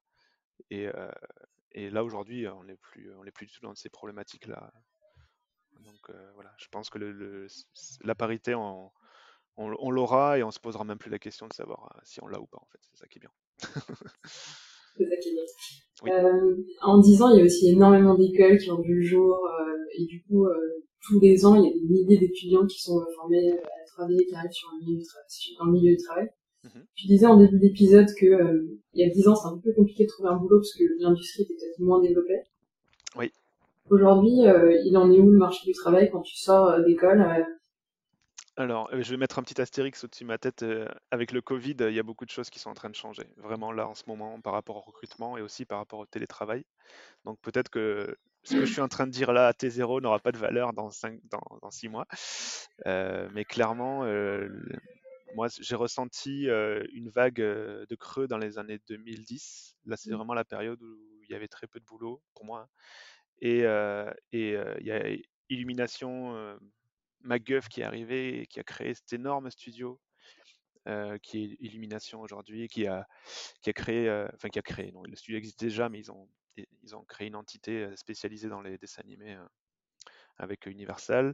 Et du coup, ça, ça, a créé énormément d'emplois. D'un coup, il y a eu une explosion d'emplois. Les étudiants et la danse. Ouais, et même au niveau des, des, professionnels, il y a eu un vide énorme parce que tous les animateurs, enfin voilà, c'est plus de, je sais pas combien ils sont chez Illum en ce moment, mais c'est énormément de gens je crois que c'est quasiment 1000 personnes, je, ne sais pas, mais je crois que c'est à peu près un chiffre assez, titanesque. Et du coup, ça a redynamisé énormément le marché parisien. Donc ça a énormément aidé, je pense, aussi les autres studios euh, à justement profiter de, cette, euh, de cet engouement pour le marché parisien et pour le travail à Paris, et ça a propulsé beaucoup de studios parce que justement, comme tout le monde est intermittent, les, graphistes tournent. Donc ça a aidé euh, bah, Image à se développer. Ça a aidé, je pense aussi, euh, Micros à restructurer aussi sa façon de travailler. Il y a aussi ben, Fortiche qui aujourd'hui explose. Ils font des trucs extraordinaires. Donc je, je, pense que voilà, ça a aidé énormément de studios comme ça à se développer et qu'aujourd'hui, euh, les étudiants, euh, ils n'ont aucune difficulté aussi à partir à l'étranger, ce qui n'était pas le cas à mon époque, euh, parce qu'ils ont maintenant un master. Et le master t'aide à avoir ton visa. T'aide énormément à avoir ton visa pour aller aux États-Unis ou à l'étranger, sachant que le Canada est un peu plus souple. pour aller à Londres aussi, même si je crois qu'en ce moment c'est devenu compliqué avec Brexit plus Covid, je crois que c'est complexe. En tout cas, les amis que j'ai à Londres commencent un peu à, flipper. mais voilà, donc il y a aussi ça, la possibilité qu'ont les étudiants aujourd'hui de partir à l'étranger sans, difficulté, sachant que les recruteurs viennent dans les écoles françaises mmh recruter directement en sortie d'école. Et ils prennent des paquets d'étudiants aussi. C'est pas un problème pour eux. Les gros studios, les gros studios font ont extrêmement confiance aux formations françaises. Les écoles françaises sont considérées comme les meilleures écoles du monde et c'est très chauvin et très français de dire ça, mais, euh, mais c'est, clairement une vérité. Moi, je, l'ai observé aussi en allant voyager à l'étranger, en rencontrant des studios étrangers. Les Français sont extrêmement bien impliqués et intégrés dans les studios anglo-saxons. Ça, c'est assez impressionnant. Et cette attirance qu'ont les étudiants français à partir à l'étranger, donc justement ces studios au Canada, à Londres, est-ce que vous n'avez pas du mal à en garder quelques-uns pour euh, Unit et à faire un, recrutement? Comment on tire son épingle du jeu où au final il y a des étoiles un peu dans tous les pays les petits franchises ont un petit peu du mal à sortir l'épingle du jeu euh Alors oui et non. En fait, l'avantage, euh, à Unit, c'est que nous on recrute pas beaucoup. En fait, euh, on, a, on est une petite boîte par rapport à des studios qui recrutent ouais, 1000 personnes ou 2000 personnes. Nous, c'est pas du tout notre objectif. Donc déjà, paradoxalement, on n'est pas, on se fait, enfin, n'y a pas de grosse aspiration de graphiste. Bon, des fois, évidemment, on est obligé de se battre avec les studios américains pour garder des gens. mais en soi, vu qu'on est dans un système où nous, on a une mécanique de production qui est très, très petite, on n'est pas fondamentalement trop impliqué par ça, impacté par ça. Peut-être que les gros studios comme Micros ou Illumination, eux, ont plus de difficultés. et voilà. Après, moi, je. Enfin, j'ai pas, pas de bons conseils. si les étudiants veulent partir, tant mieux qu'ils en profitent pour voyager, euh, découvrir le monde. Euh, après, souvent, ils reviennent. Il faut être honnête aussi. Si ça, euh, je je vais pas frapper sur l'ambulance, mais c'est vrai que si tu fais en tant que junior, tu vas dans un gros studio, tu vas, tu vas peut-être aussi vite t'ennuyer, vite découvrir une réalité qui n'était pas celle à laquelle tu t'attendais. nous, à Unitimage, on, on, contre, on essaie de contrer justement toutes ces choses-là en faisant en sorte que les personnes soient le plus responsabilisées et que voilà, donc, je pense que les étudiants, ils veulent aller à l'étranger parce qu'il y a aussi la notion de l'American Dream, tu vois, le fait de se dire, bon, j'ai vécu, j'ai travaillé sur Marvel 15 ou sur Avenger 12 et du coup, voilà, j'ai ça dans mon CV, ce qui est une bonne chose, hein, je ne dénigre pas du tout. Mais du coup, il y a aussi cette attirance-là de travailler sur des gros films et c'est vrai que Mamie, euh, mamie, euh, elle sera toujours plus fière de, ton petit-fils si elle voit son nom au générique euh, derrière un tel dessin animé américain que si il travaille 10 ans sur les trailers de jeux donc, dont elle connaît même pas l'existence. Mmh donc il y a aussi, il y a aussi une certaine fierté personnelle, je pense, pour les graphistes de pouvoir travailler sur des projets qui ont une visibilité. Donc ils peuvent revenir après plusieurs années parce qu'ils ont fait le tour et puis. Ouais, je, je pense que voilà, soit ils s'intègrent dans un studio à un poste de lead ou de sup et ils arrivent à se développer en interne, soit ils reviennent en France ou ailleurs, hein, mais ils changent un peu de voie. J'en sais rien, mais si j'en sais, parce que j'en vois beaucoup revenir. Mais justement, ils s'intéressent peut-être à Unit. On reçoit beaucoup de candidatures justement de personnes qui ont fait quelques années euh, dans des gros studios américains, qui disent bon, on va essayer de se poser un peu, voir ce qui se passe en France. Euh, il y a Unit, ils n'ont pas l'air trop mauvais. On va essayer de voir ce qu'ils font. Mmh. Et voilà, donc ça attire, on attire aussi des gens comme ça. Est-ce que tu vous sentez comme ça quand il y a un recrutement de quelqu'un qui vous sait pendant quelques années dans des gros studios qui arrive chez vous euh, Une mentalité un peu différente ou une manière de bosser où vous avez à trouver un entre-deux parce que euh, c'est pas la même, euh, parce que vous êtes un petit studio et que ce qu'il a appris, il va falloir quand même qu'il le revoie un petit peu. Oui, oui, oui, ça c'est, euh, en fait c'est, c'est, le cas pour nous et pour lui. Hein. C'est-à-dire que la personne, enfin pour lui ou elle d'ailleurs, hein, je, je, la personne qui, euh, la personne qui débarque, euh, elle a plein de certitudes, ce qui est normal parce qu'elle a beaucoup d'expérience dans des gros studios. Nous aussi, on a plein de certitudes parce qu'on a de l'expérience dans ce qu'on fait. Donc évidemment que ça crée des discussions et ça, ça crée beaucoup, beaucoup de dialogues et d'échanges. Et justement, ça nous permet nous aussi de voir ce qu'on peut remettre en question notre façon de travailler, si ça vaut le coup, si on a le, moyen, les moyens de le faire, parce que ça coûte de l'argent de changer. Euh, quand tu changes quelque chose, ça coûte de l'argent. C'est pas, c'est jamais gratuit en temps et en énergie en fait de, de changer sa façon de travailler. Et ça nous est arrivé, oui, d'avoir ben, un superviseur qui, qui, a fait 11 ans chez Framestore et qui est arrivé avec un workflow assez précis. Il, a, il nous a amené plein de solutions aussi que nous, on ignorait totalement. Donc, on y a gagné énormément. Et tout le monde y gagne. Lui aussi, il a peut-être appris aussi à retravailler de façon simplifiée et de, de façon plus, plus, plus brute, on va dire. Donc voilà, je pense que c'est, tout le monde y gagne d'avoir un, œil extérieur en fait. Si on se remet pas en question dans notre métier, ça dure pas longtemps. Donc voilà. Mais tout en, tout en gardant aussi un équilibre pour éviter de tout remettre en question tous les 15 jours parce que sinon, ben, sinon t'avances pas quoi. mais, mais c'est canon d'avoir aussi la maturité et, de vouloir faire ces exercices en long terme, de, mmh. prendre et d'apprendre de l'expérience de ces, de ces gens qui ont vu autre chose à côté en, en utilisant dans le studio. Oui, voilà, c'est toujours très intéressant, même, même si après on les applique pas, on sait que ça existe et on sait qu'il y a ces solutions-là en parallèle euh, par rapport à ce qu'on fait nous. Donc voilà, euh, moi le premier, hein, il y a plein de solutions qu'on m'apporte et je fais ah oui c'est cool, merci, mais je vais quand même rester dans mon truc parce que je suis dans ma zone de confort, donc on verra plus tard. Mais euh, voilà, on sait que ça existe et ça reste quand même ancré dans la tête et on y pense quand même. en fouillant un petit peu, je suis tombée sur un studio de scan que vous avez chez Unix. Oui. Ça date de quand ça? Ça date de il y a 4-5 ans, si je dis pas de bêtises. Euh, ouais, ça s'appelle euh, Scan Engine, donc c'est de la photogrammétrie. Donc euh, notre objectif c'était bah, de monter une structure mécanique avec une centaine d'appareils photo, voire plus maintenant, et de réussir à mettre en place un système de, de photo instantanée en fait, qui fait que tu peux avoir un modèle en 3D.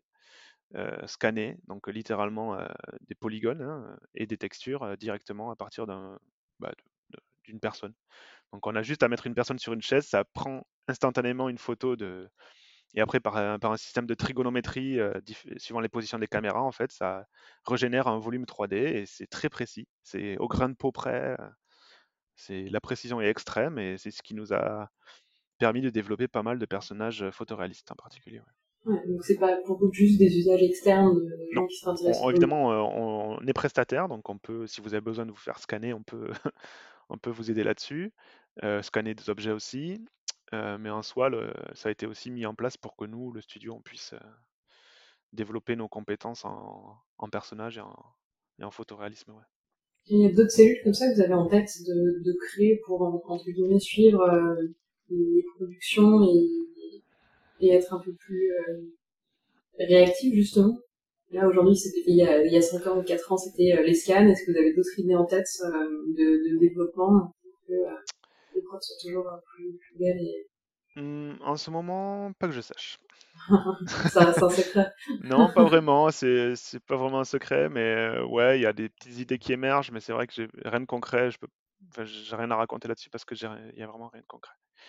Mais oui, on réfléchit, on fait de la veille euh, en permanence. Ouais. Parce qu'on se disait qu'en 10 ans, ça a énormément changé et, ça continue en permanence d'évoluer. Il y a des trucs qui sortent euh, tous hmm. les jours. Euh, D'où, en fait, je trouvais ce, ce, scan et cette cellule euh, la mettre en fait dans, dans la modernisation en fait de, hmm. de la production euh, et, et peut-être en fait un, un, un, œil déjà sur ce qui va se passer dans quelques années pour rester un peu au taquet et, et continuer à, tester ou développer des trucs en, parallèle. Ouais, là, là l'idée c'est que nous aussi on est aidé par des prestataires euh, si on a besoin par exemple de, de, faire la motion capture, la performance capture au niveau des visages. Euh, donc on a différents prestataires avec qui on travaille. Je sais que là aussi c'est des sujets comme le, les deepfakes, donc c'est des vidéos où on mmh. voit euh, des visages projetés sur d'autres personnes, etc. Donc ça c'est des choses aussi qui commencent à s'intégrer dans le milieu de la 3D. Donc on voit des studios qui font du développement là-dessus activement. En France, en France surtout, et en France aussi. Donc voilà, nous on y réfléchit aussi. Mais c'est encore c'est des, des, visions assez lointaines. La photogrammétrie, évidemment, on l'a l'a pas du tout inventé. Hein. C'était des systèmes qui étaient déjà mis en place dans des studios anglo-saxons, et on s'est dit bon, ben, on va essayer d'avoir une structure en France. Il y avait déjà deux trois studios qui avaient qui avaient déjà quelques structures aussi et qui utilisaient ce système-là, mais on voulait notre notre système en interne déjà pour les réductions de coûts et qu'on pouvait fabriquer le matériel qu'on voulait. Donc on a fabriqué littéralement nos structures, on a fabriqué euh, les logiciels qui nous ont permis de récupérer les, données, etc. Franchement c'est super cool. Et puis mmh ça laisse encore la, place de, tester et d'avoir euh, d'être propriétaire. Oui, d'être propriétaire et aussi de pouvoir expérimenter pas mal de choses. Ouais. Euh, comment tu vois euh, Unity dans quelques années? Dans, allez, On va pas faire du 10 ans, mais dans 4-5 ans, est-ce que vous ferez autant de teasers de jeux vidéo? Euh, Est-ce que ça reste vraiment... J'espère. Hein.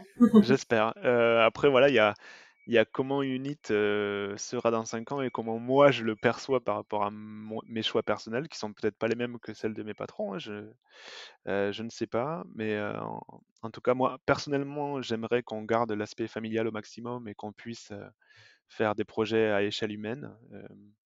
j'ai pas c'est très personnel aussi, ça ne, je ne représente pas Unit quand je dis ça, mais personnellement j'ai pas envie de devenir un énorme studio où il y a 1000 personnes. Voilà, ça, ça moi à titre personnel. Après, peut-être que mes boss, oui, je sais pas. Mais moi, ça m'intéresse pas. Euh, je sais que mes patrons ont à peu près aussi cette vision-là, mais ils sont aussi euh, ouverts à plein de choses, au long métrage, euh, plein de choses. J'imagine qu'il y a plein de choses qui se passent dans leur tête. Mais ça, je peux pas répondre à leur place. Moi, c'est juste que personnellement, si on peut garder cette échelle-là et verrouiller, verrouiller cette échelle-là, moi, ça me va, personnellement. en essayant d'observer un peu les teasers et de trouver un fil rouge, mmh il y a de plus en plus de personnages qui ont commencé à être mis dans les teasers, à les mmh assumer. Au début, c'était visage couvert 100%, on voyait pas trop les couverts, un peu les, visages un peu, tu vois, pour essayer de les mettre, les animer, et mm. ça faisait clairement le job. Et aujourd'hui, on assume clairement les gros plans, euh, les visages à fond, énormément de persos. Quoi. Tu vois mine de rien que juste en 8 ans, mm. bah, vous êtes challengé euh, toujours plus haut, toujours plus fort, euh, en, en repoussant toujours les limites c'est quoi les projets les plus fous et les barrières que tu pourrais péter ces prochaines années euh, sur des teasers où aujourd'hui vous avez encore des réserves C'est là où c'est là c'est génial, c'est qu'on le sait pas encore en fait. Moi, tu, tu vois, si je me projette 10 ans en arrière et que je vois les projets qu'on fait aujourd'hui, je me dis mais comment on arriverait, enfin dans le futur, comment on arrivera à faire ça? C'est pas possible en fait. Et je pense qu'on n'a pas encore le c'est génial parce que je, je pense qu'on ira certainement bien plus loin que ce qu'on fait aujourd'hui. Mais aujourd'hui, on pense déjà qu'on a atteint notre niveau maximum. Euh, donc c'est ça qui est cool, c'est qu'en fait, dès qu'il y a un nouveau projet qui sort, hein, là, il y a des nouveaux projets qui vont sortir dans quelques mois et qui ont aussi encore cassé certaines barrières que nous, on n'était pas prêts à franchir. Euh, et, voilà, donc on pousse toujours. La limite, je ne sais pas où elle est. Je ne sais pas si c'est une limite qui va casser, on va dire, ou si on peut aller encore plus haut, euh, en particulier au niveau du photoréalisme. Pour moi, il y a une vision le photoréalisme, c'est un, choix très particulier parce que la réalité, c'est pas toujours très beau. Mmh. Euh, et, essayer de faire beau et réaliste, c'est un challenge. Euh, il y a aussi le syndrome de l'uncanny valley, donc le syndrome de la vallée dérangeante, qui est un syndrome qui consiste à dire que si on fait un personnage humanoïde, euh, que ce soit un robot ou un, ou un humain, qui se rapproche d'un visage réaliste, humain, du coup le cerveau est complètement contrarié, il n'arrive pas à accepter la, donc créer l'illusion que nos personnages sont vivants, c'est une difficulté énorme. Briser cette chaîne euh, et passer la montagne de l'Uncanny Valley, euh, c'est une difficulté euh, auquel on s'attaque tous les jours. Et oui, comme tu dis, la stratégie qu'on a eue à Unit, elle n'est pas, c'est pas le jeu du hasard. Hein. S'il n'y avait pas de perso au début, c'est parce qu'on n'en avait pas les compétences. Et qu'on voulait quand même montrer qu'on était capable d'eux. Et petit à petit, on a fait au début un personnage qui parle, c'était la difficulté extrême. Vraiment, ça nous a pris une énergie folle. Dans The Division, je m'en souviens. C'était le cauchemar absolu. Et, euh, et, après, euh, et après, on a su évoluer comme ça avec un personnage qui parle. Maintenant, maintenant on fait des scènes complètes avec des dialogues qui durent 15 minutes. Et c'est super dur. Hein. Il y a pas, je, ne renie pas le travail qui est fait derrière, mais la, la, technique et la technologie a complètement évolué à ce niveau-là. Ça, ça a été fait petit à petit. Et voilà. Après, quelles sont les prochaines étapes là-dessus? Ça, j'avoue, j'avoue, je sais pas. Peut-être que peut-être qu'on peut réussir à, optimiser aussi les temps de calcul, des choses comme ça, faire en sorte d'avoir du temps réel, des choses aussi qui sont un peu dans l'air du temps. Mmh voilà, donc je sais pas, on verra. J'espère que dans 10 ans, on sera plus serein là-dessus. Que... oui, aussi. Mmh. et pour toi, alors, qu'est-ce qu'on peut souhaiter pour la où euh, euh, ces prochaines années euh, Très très bonne question. Je ne sais pas. toujours à Unit, j'espère. voilà, sachant que là, le Covid crée quand même aussi pas mal d'introspection chez beaucoup de gens, j'imagine. Je suis pas le seul. Hein. Je pense que mes collègues, c'est pareil. On se dit, mais en fait, on fait un métier où c'est juste des images. On fait rien de concret, on fabrique rien, on sauve pas des vies, on, voilà, donc il y a aussi cette introspection-là qu'on fait tous et qui, à mon avis, il faut réussir à faire le deuil de ça. il y a aussi le télétravail qui a changé énormément de choses dans ma façon de voir mon métier. étant donné qu'aujourd'hui, c'est ce que je disais tout à l'heure par rapport aux étudiants, c'est qu'ils ont aussi la capacité de travailler à l'étranger de chez eux. Ce qui n'était pas le cas il y a, tu aurais dit ça il y a un an, n'importe quelle boîte, enfin deux ans maintenant, un an et demi, de travailler de chez soi sur des projets confidentiels au bout du monde, alors là, c'est mort. Quoi. Euh, quand tu vois, on voit Weta qui, qui galère comme des oufs pour faire revenir des gens en Nouvelle-Zélande et qui garde des graphistes sur place. Euh, là, aujourd'hui, je pense que le métier il va complètement exploser, le système de, va complètement changer. Il y, a, il y a beaucoup de gens qui pourront être en télétravail et travailler euh, à l'étranger, pour l'étranger, etc. Donc ça va changer pas mal de choses. Je je te cache pas que ça a changé aussi beaucoup de choses par rapport aux offres d'emploi que j'ai reçues, étant donné que moi, je suis, partisan du Made in France. Je reste en France. Je veux, je veux payer mes impôts. non, c'est juste que je veux faire en sorte de garder aussi le, le, savoir-faire français et faire en sorte de le faire euh, évoluer à Unity Image. Mais c'est vrai que du coup, euh, du coup, il y a plein de choses qui se remettent en question là-dessus. Euh, donc voilà. Moi, je, reste à Unity hein, le plus longtemps possible. le message est passé. Hmm le message est passé. Ouais, bah oui, je le dis à mes boss. Coucou. Mais euh, non, non, c'est vrai que voilà, il y a ça aussi qui on se pose plein de questions. Euh, Donc là, j'ai pas la... moi, qu'est-ce que je fais dans 5 ans? Je n'ai aucune idée, sincèrement, je ne sais pas. Et euh, j'ai pas encore trouvé la réponse en tout cas. T'as encore quelques mois de confinement. ouais, introspection. Mais c'est vrai qu'aujourd'hui, je commence plus à me poser des questions de savoir si qu'est-ce que je si je continue même la 3D, tu vois, c'est vraiment des questions fondamentales de se dire bon. Euh... devenir ingénieur. Non, non, j'ai clairement pas les compétences ni l'envie. Non, mais plus, euh, euh, je sais pas, euh, faire autre chose. Moi, je viens je viens d'une famille très artisanale. Enfin, c'est que des artisans dans ma famille. C'est mon père est tailleur de pierre, hein, tout ça. Donc, j'ai peut-être aussi besoin de revenir à la source et aux choses concrètes. J'en sais rien. Peut-être que j'aurai ce besoin-là et cette envie-là à un moment donné. Donc, on verra. Mais je sais pas, il n'y a pas de vieux graphistes. Je connais pas de papy graphiste, ça n'existe pas encore. Il y, a pas... il y en a quelques-uns, mais c'est soit dans l'évolution d'une carrière, soit tu deviens superviseur et voilà, soit tu deviens patron, soit tu fais autre chose. Donc en fait, euh, j'ai pas vraiment d'exemple euh, concret, à part aux États-Unis, dans certaines boîtes comme euh, chez ILM ou, ou chez, chez, Disney, mais j'ai pas de cas concret de, de vieux graphistes qui ont fini leur carrière en tant que graphiste. Donc ça, je sais pas. Il faut que tu écrives. non, je sais pas si j'aurai le courage, mais on verra. Ouais.